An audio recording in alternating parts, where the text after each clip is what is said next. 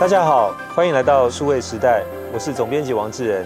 那今天跟我们要连线的是我们的数位时代专栏作家陈秋贤，目前人在矽谷。要请秋贤来这次跟我们分享的是，因为他刚参加完上周就十一月中在旧金山举行的 APEC 高峰会议哦。那秋贤这一次的会议你是全程参加哦，所以能不能跟我们先大概简单介绍一下，就参加完整场会议的一些初步的一些心得或者一些见闻？呀。呃，其实 APEC 这一次旧金山二零二三年的年会啊，其实是呃对旧金山来讲是一个特别的经验。呃，事实上，旧金山它办这种巨大规模的国际性的会议，上一次大家记忆所及，其实是老一辈记忆所及，其实是在二次大战以后要成立联合国的时候，那是一个全世界的代表来旧金山开会。所以今天在旧金山的市区还有 UN Plaza 联合国广场哦，就在市政府旁边。那这是那个之后，旧金山再一次有一个非常大规模的国际性的会议。那么这一次的这个会议啊，他们估计总共会有三万人到旧金山来参加。那加上他在这个旧金山年会，同时也举办了一个 CEO 的 Summit，跟 APEC 有关的。他们号称有一千两百位的 CEO 参加，那也就是新闻报道也有出来，就是中国大陆的这个习近平到旧金山来跟这个商界的这些与会者有一个晚宴哦，就说很多这个大型规模的这个企业的主管都有参加。那么这一次因为是元首等级，那么 APEC 二十一个经济体的元首、资深的部长。都有来到旧金山开会，所以整个的那个维安规格非常高，所以旧金山这边的一般老百姓也对 APEC 有很深刻的印象。呃，不只是因为这个会议的重量，另外一方面也是对他们日常生活影响非常的大。那几乎就是我套一句这个我们在亚洲常常用的话，“封城”这样的概念。呃，各位一定都来过旧金山。但是在在 APEC 这一个多礼拜，如果你到旧金山来，你会看到它的市区，尤其是在闹区，基本上就是用呃这个非常设非常坚固的这种类似像万里长城这样概念的这个巨马墙。这个巨马还还不是我们在台湾从戒严时期过渡到非戒严时期，中间我们看到有一些示威，警方摆出来的那种巨马，它这个是。精工打造，要推翻它比人都高，要推翻，要要去移动它都是不可能的，而是互联锁起来，就像是好多这个万里长城把整个旧金山的市区团团围住。那么我再多讲一点，因为它这个维整个的维安啊，是不是旧金山警方来负责，而是由美国的特勤局，就是 Secret Service，它是负责美国元首的安全，所以它是用那样一个等级。所以，呃，类似这几天在 APEC 时间，我每一次到会场去，我们要过三道这个隔离的检查站。那最前面比较松，看包包有没有问题，然后就要开包包。最后就是特勤局，那特勤局的这个检查又非常的仔细，雨伞、手机棒，任何东西都不能带进去，电脑可以。所以这样一层一层，那整个的这个 Moscone Center 会议区附近整个净空。好多人都在讲，以前旧金山街头有很多，咱们这边叫 unhouse，就是无家可归的人就在路边。那现在在 APEC 这一个多礼拜，他们都不见了。所以，呃，整个这是一个大手笔的国际性会议，所以整个旧金山的感觉大概是如此。对，那秋贤刚好也去参加这个，呃，在 Moscone Center 举办的这个 APEC 会议哦。那旧金山是一个老牌的国际城市，但它其实人口并不算多，大概是一百万左右。那特别是因为它在戏谷的最北边哦，所以也被认为是一个科技之城。所以刚才秋贤也分享是说，可能这一次为了维安所推出的这些剧嘛，其实也都还蛮有科技感的。那特别是这个 Moscone Center，因为 Moscone 是旧金山之前的比较早期的一个市长。那旧金山也是全美国同性恋婚姻合法化的，应该是第一个城市。当时其实这个 Moscone 也是大力去。支持或者说推动哦，那特别有意思。这个 Moscone Center 过去这几年一直是苹果每次有重大的这些新产品发布会，通常都会在这个 Moscone Center 这边举行，所以它其实也有一个蛮特殊的一个跟科技业或者说跟所谓创新画上等号的那这次又成为这个 APEC 开会的一个主会议场，所以我想这个其实也是整个跟旧金山跟这个地缘有相关的一些历史的一些背景哦。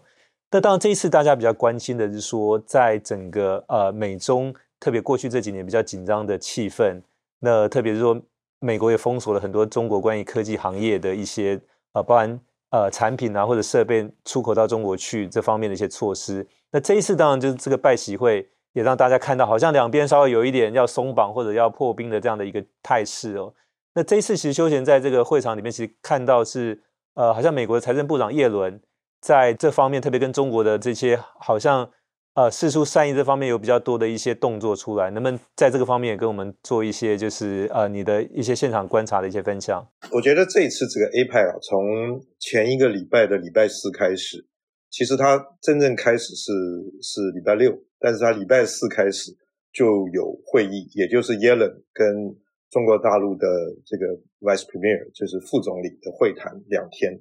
那换句话说，原始的这个 APEC 的会议是资深官员会议、部长会议，到最后领袖的这个元首级的会议。那这次又因为，其实虽然它不是 APEC 本身，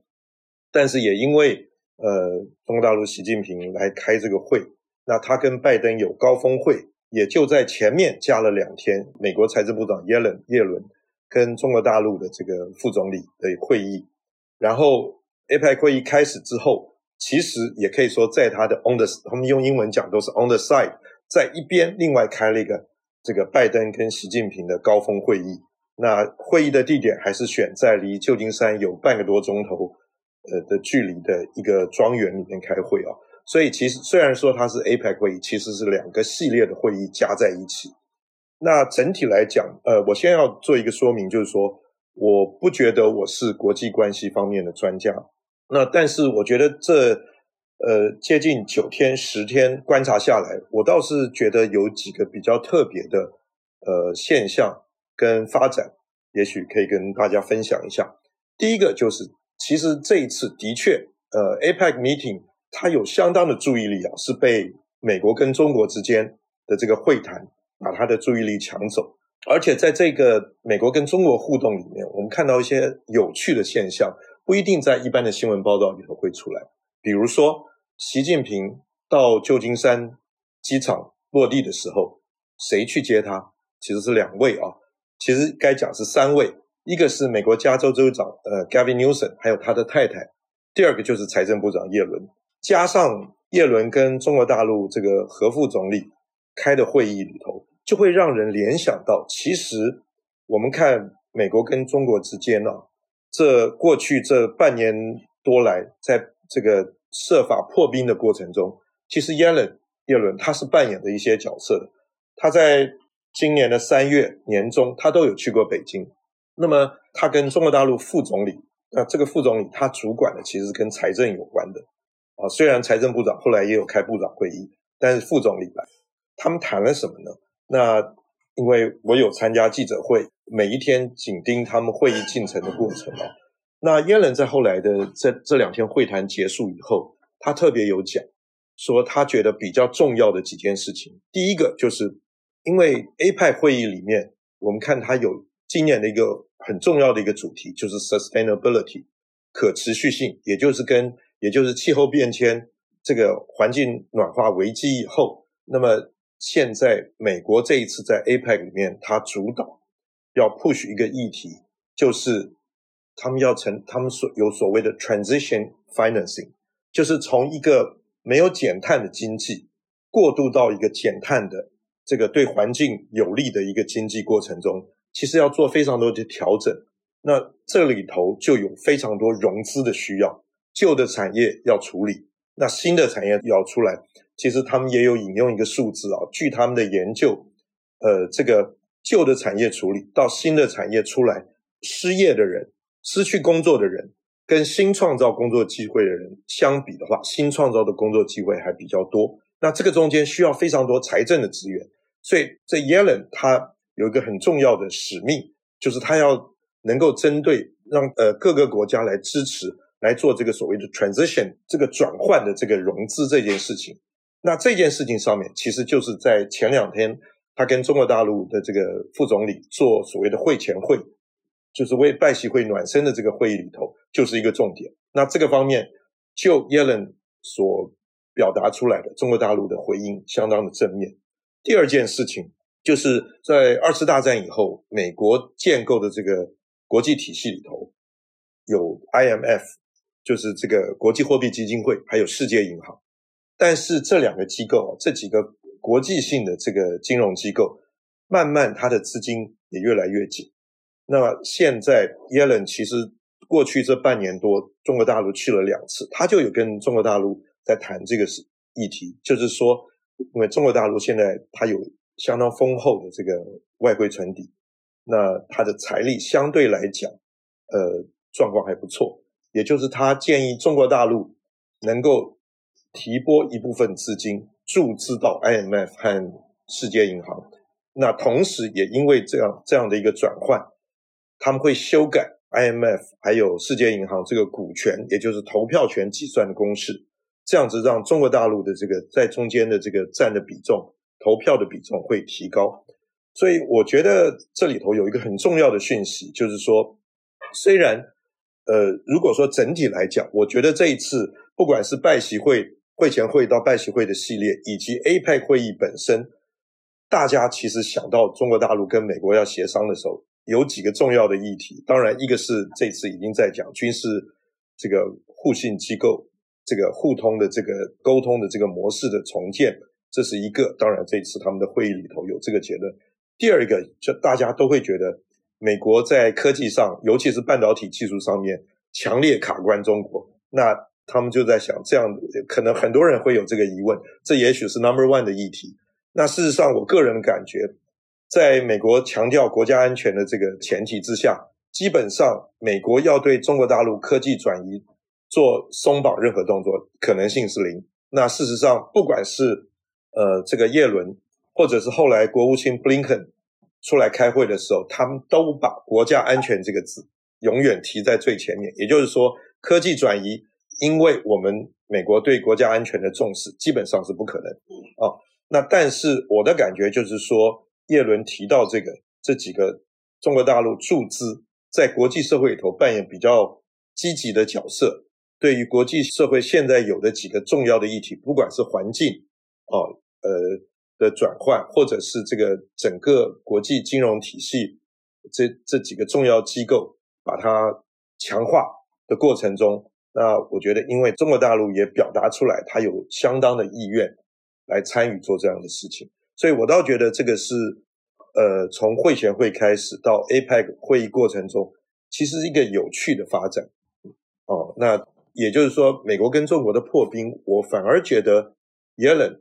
他这边的议题是扮演了一定的角色的，呃，而且以耶伦在记者会里头所提出来的说明。看起来中国大陆也对于这样这个可以提高他自己国际地位的这个举措有相当的兴趣，但是科技转移这一点，尤其是半导体的这些技术，基本上可能性是非常低的。虽然叶伦在这个记者会过程中也有提到，他觉得中国大陆可以对，比如说像这个车用电池里头会用到石墨的出口能够减少限制，但是我的感觉这个并不是。它的重点，重要的还是我刚刚提到这两个，呃，对于国际重要的这个这个活动的这个融资需求的的这个这个支持。对，那所以修贤在这一次的这个 APEC 里面，其实你观察到，当然美国跟中国在这一次的这个会谈是一个重点哦。那你刚才其实也也也做了一个小结，是说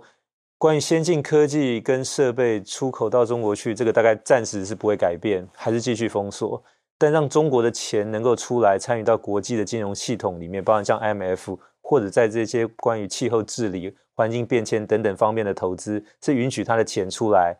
扮演更多的一些角色。大概可能这两件事分开来谈，但同时都在这一次的这个会议里面，你有看到像这样的一个情况。对，呃，其实我觉得可以补充一点，就是说我们刚刚讲的比较是美国跟中国之间的这个会谈。那 APEC 本身，我倒觉得这一次因为是美国主导。那其实他们也截出了几个重点的议题。那其实这些议题已经，呃，已经谈了一段时间。其实 APEC 元首来到最后，大概前面动作也做得差不多了。哦，那其实它有好几个，有几个 working group，比包括对于环境危机的处理，这个就牵涉到我们刚刚提到的环境的这个议题相关的 transition 的这种融资，这是也是其中的一个子议题。所以环境有关的另外一个，呃，其实很有趣的 AI，这一次也是 APEC 议程中一个重要的议题。那它反映了不只是美国、欧洲。现在大家对于这个 Big Tech 大型科技公司积极发展 AI，其实心里头有一些担忧，跟我觉得这是很有趣啊，跟我们传统上我看我们看五六年前，大家对 Big Tech 基本上是相当乐观的。那现在因为过去这些年社群啊这些的社群媒体这些的经验，misinformation 这个假新闻的这些议题的影响，大家其实对于像 AI 这种新科技的发展，心里头已经有相当的担忧，觉得先要做一些预备的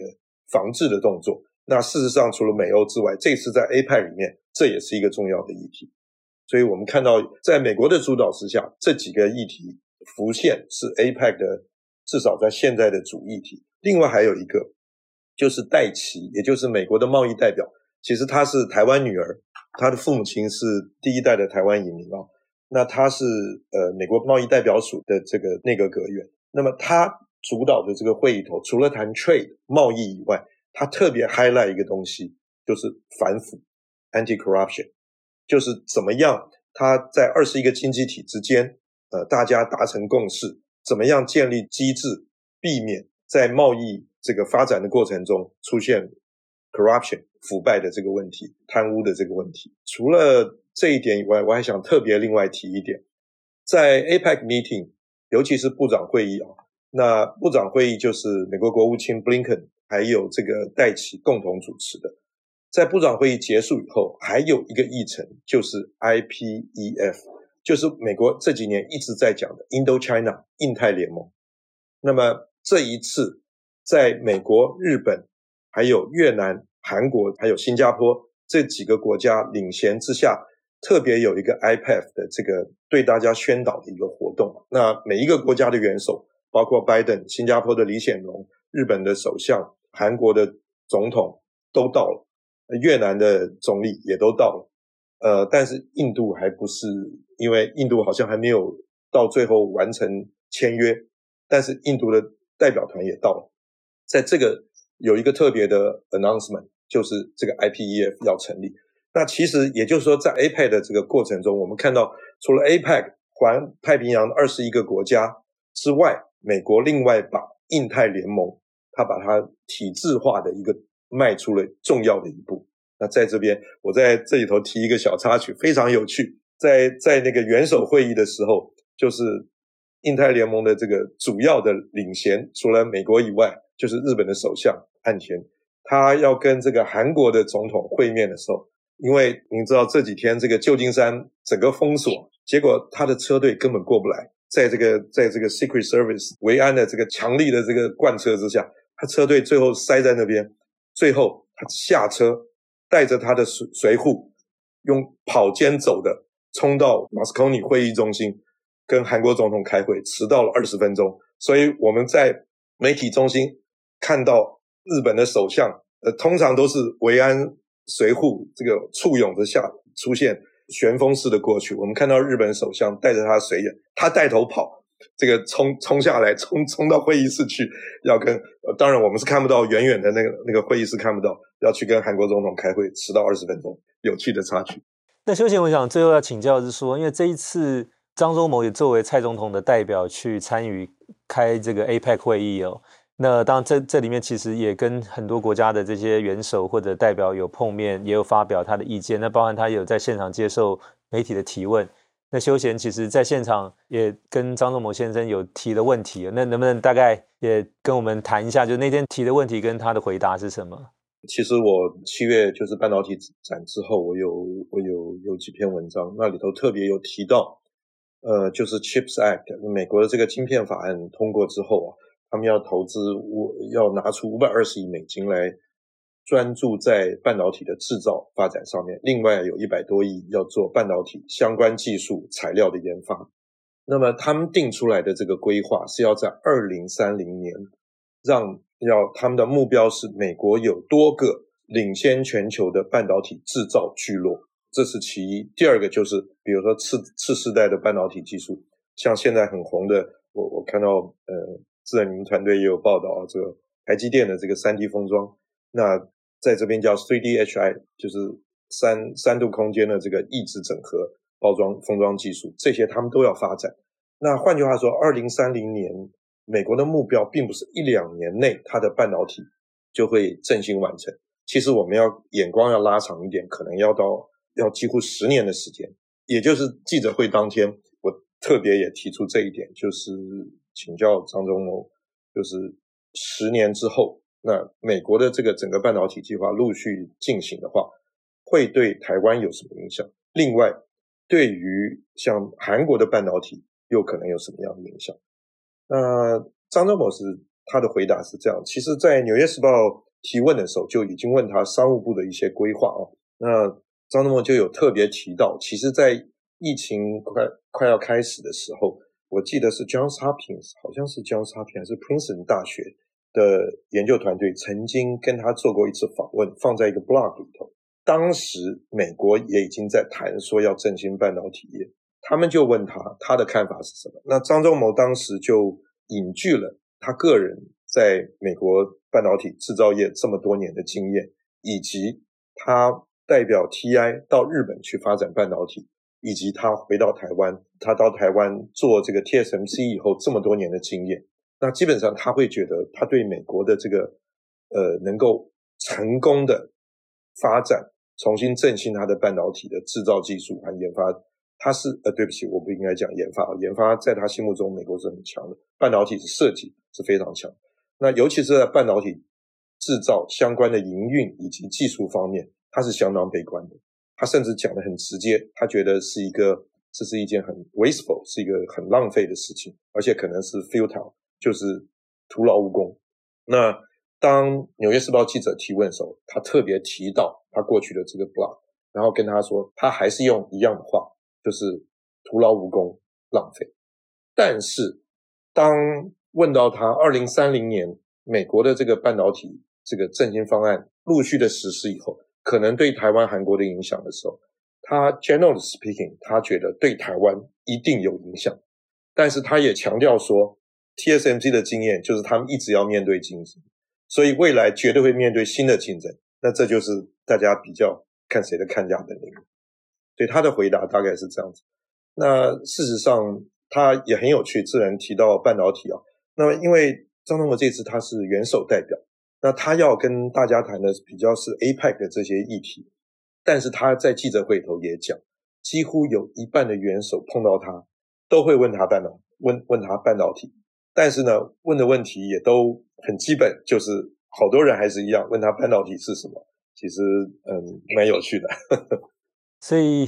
张忠谋先生当然也很辛苦，因为休闲其实是在那个呃旧金山碰到他。那在一个礼拜前，我是在台北的那个李国鼎第一届的颁奖典礼碰到张忠谋先生，所以他等于在一个礼拜当中从台北后来又又到旧金山去，九十二岁了还要这样子长途飞行。当然台湾还需要他帮忙我们做很多事情，所以我想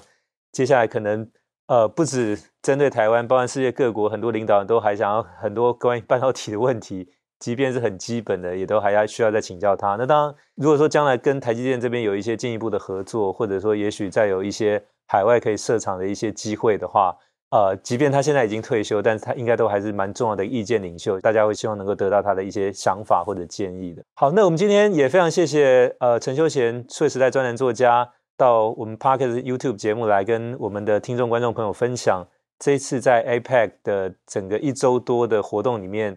他全程参与的见闻，谢谢修贤，谢谢，也谢谢各位听众、观众朋友的收听收看。那希望大家会喜欢这一集的内容，也欢迎给我们点赞、转发，并且持续关注和留言。我们下期再会。